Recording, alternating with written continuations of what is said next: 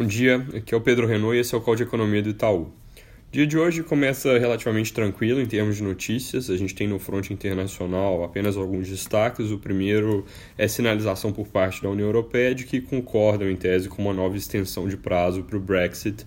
Isso é algo que deve ser anunciado na segunda ou terça-feira que vem. Também podem surgir novos detalhes ali ao longo do fim de semana sobre como esse processo vai se dar dentro do Reino Unido. É, ainda existe, inclusive, a possibilidade que se chamem novas eleições, é algo que está bastante incerto, mas, de novo, com o pior cenário, que seria aquele de saída sem acordo, parecendo ter sido eliminado. Além disso, hoje devem acontecer novas conversas no que diz respeito à guerra comercial, o acordo comercial entre Estados Unidos e China. Ela vai acontecer essas conversas entre oficiais de alto escalão, dessa vez por telefone. É, isso pode ser algo que gera notícias ao longo do dia, mas o contexto atual tem sido de progresso relativamente positivo nessas negociações.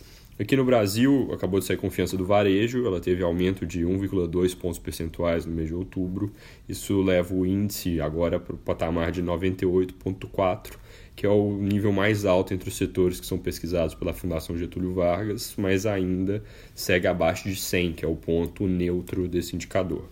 No fronte de reformas, algumas notícias aqui. O secretário Rogério Marinho ontem anunciou que o governo vai apresentar a reforma tributária, a proposta dele de reforma tributária ao Congresso nos dias 9 ou 10 de novembro. Segundo o valor, Nessa proposta, o ponto principal do texto vai ser a consolidação dos impostos federais PIS e COFINS. Isso é algo que vai na linha do que já vinha sendo reportado em alguns jornais, que o primeiro passo de simplificação tributária deve acabar ficando só dentro da esfera federal. Falando também sobre o que vem depois da reforma da Previdência, segundo o valor, o governo deve anunciar nos próximos dias o que ele vai tomar de passos à frente, talvez na terça-feira ou quarta-feira da semana que vem.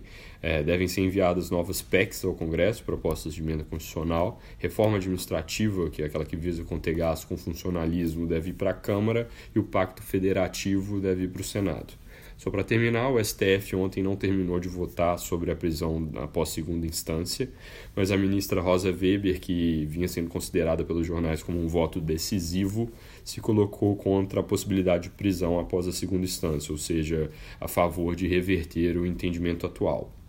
Nas próximas semanas, o Supremo não vai ter sessões para discutir esse assunto, então os próximos quatro votos que ainda faltam devem ter que esperar até o dia 6 de novembro, que é quando eles se reúnem de novo para possivelmente uma decisão final aqui sobre o assunto. É isso por hoje, um bom dia e bom fim de semana.